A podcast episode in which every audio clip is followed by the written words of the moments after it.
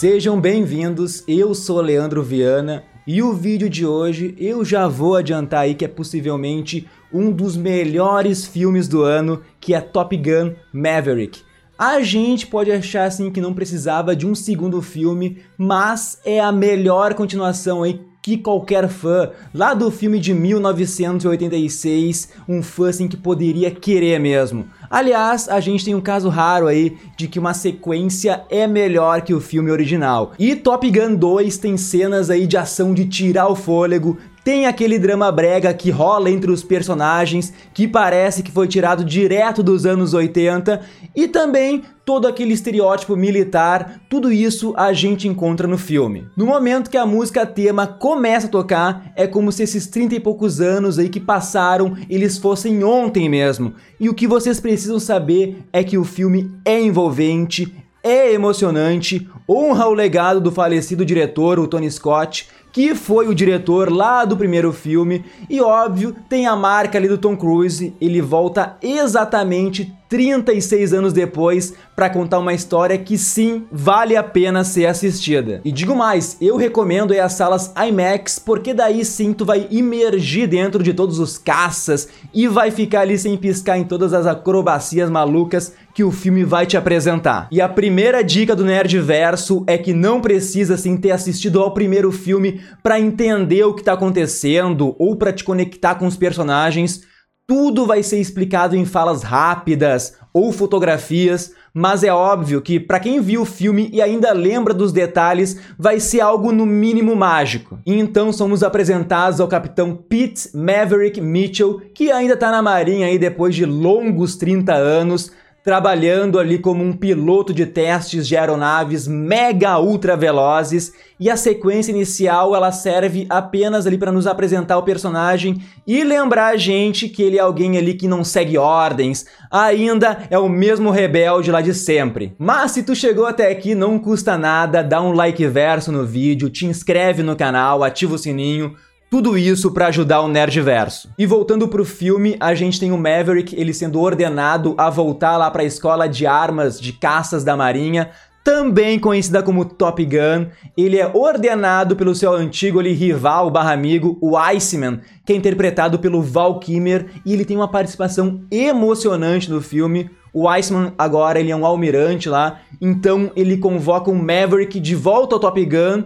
Só que não é para pilotar, né? Ele vai sair então da sua zona de conforto, ele vai ser o professor vai ter que ensinar aí, vai ter que treinar um grupo de jovens pilotos que são considerados os melhores da atual geração. Então é aquilo, existe ali uma missão suicida para ser feita, ser realizada em um curto espaço de tempo para ter essas aulas, e no fim de tudo isso, Tom Cruise, quer dizer, o Maverick, ele tem que escolher ali os seis melhores pilotos. Cara, e o roteiro é digno de uma missão impossível com caças, e é bem simples eles vão ter que voar em um caminho perigoso ali, muito estreito entre duas montanhas, e além disso tem que destruir uma instalação nuclear subterrânea que é guardada aí por caças e foguetes. E óbvio que tentar sair com vida dessa missão. O interessante é que o inimigo aqui nunca é identificado, a política ela é meio deixada de lado no filme, mas dá para entender aí se tu pegar nas entrelinhas da situação. E dentre os jovens pilotos tá o Bradley Rooster Bradshaw, que é interpretado pelo talentosíssimo Miles Teller. Ele fez o Whiplash, ele fez o também foi o Reed Richards no filme do Quarteto Fantástico, aquele que foi um desastre, sabe?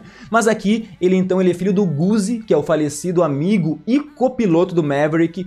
Eu disse que tem todo esse drama brega aqui, que eu acho legal, aliás, faz parte dessa franquia. Então o Rooster, ele tá culpando ali o Maverick pela morte do pai e também outros assuntos aí que vão ser explicados no filme. E o Maverick, ele fica naquele dilema dilema então de levar ou não o filho do amigo para essa missão, de desafiar ou de cuidar dele. É basicamente ali uma relação de pai e filho. Claro que se tu for ver o roteiro do filme, ele é simples, talvez até mega previsível assim, mas o importante é que ele tem coração, tu fica encantado lá com todas as cenas, mesmo que elas sejam as mais clichês possíveis, como por exemplo, o grupo de jovens aí que tem os maiores egos possíveis, também eles são os melhores no que fazem, e tem o professor então que vai ter que dar um jeito no meio de todos esses atritos aí, um jeito de formar uma equipe. E o Tom Cruise e o Miles Teller, eles têm uma química incrível. Todo o elenco tá muito bem. Tem até o John Han lá na pele de um almirante durão que tá ali para botar o Maverick na linha,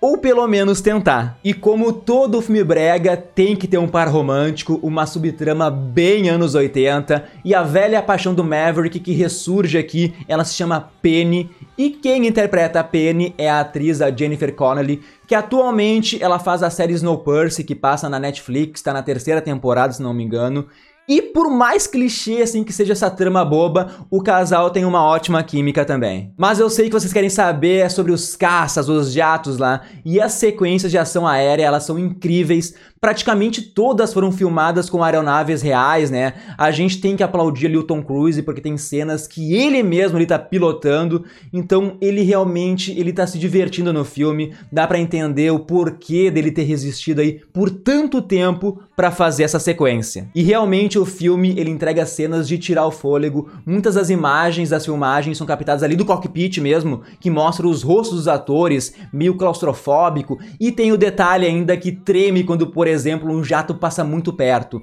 Mesmo com muitas filmagens com os caças sendo pilotados por pessoas reais, né? Com treinamento pesado, é óbvio, né, pessoal? Com certeza tem um pouquinho de CG envolvido nas cenas, mas é imperceptível, parece que tudo ali acontece de verdade. Então, é, fica uma boa dica aí aos grandes blockbusters de como fazer essas cenas. Bom, o primeiro filme, ele foi repleto aí de momentos icônicos e a sequência, ela tá aqui para trazer jaqueta, moto, caças, mas o que mais se destaca ainda é o carisma do Tom Cruise. Ele é peça fundamental aí para que tudo em Top Gun funcione. E olha que eu nem falei ainda da trilha sonora que tá impecável, tem Lady Gaga, Hans Zimmer, e por isso que eu digo assim que tem que vir uma tela e uma sala IMAX. Isso tudo vai fazer a tua experiência ser melhor ainda. E eu repito aqui, não importa essa história, ela é simples e brega. Se tu tiver o dom, a habilidade de contar ela, se tu tiver atores que acreditam no projeto projeto, o produto final aí vai ser um filme que vai encantar a todos. Por tudo isso que eu disse, Top Gun Maverick merece então 4 estrelas e meia e se candidata para ser um dos melhores filmes do ano. Pode anotar aí. Mas agora comentem se já viram o filme ou se pretendem assistir ele. Pode deixar nos comentários aí se concordam com a minha opinião ou não. O importante aqui é debater mesmo. Por enquanto é isso. Fiquem ligados no Nerdverso. Uma boa semana a todos e até a próxima.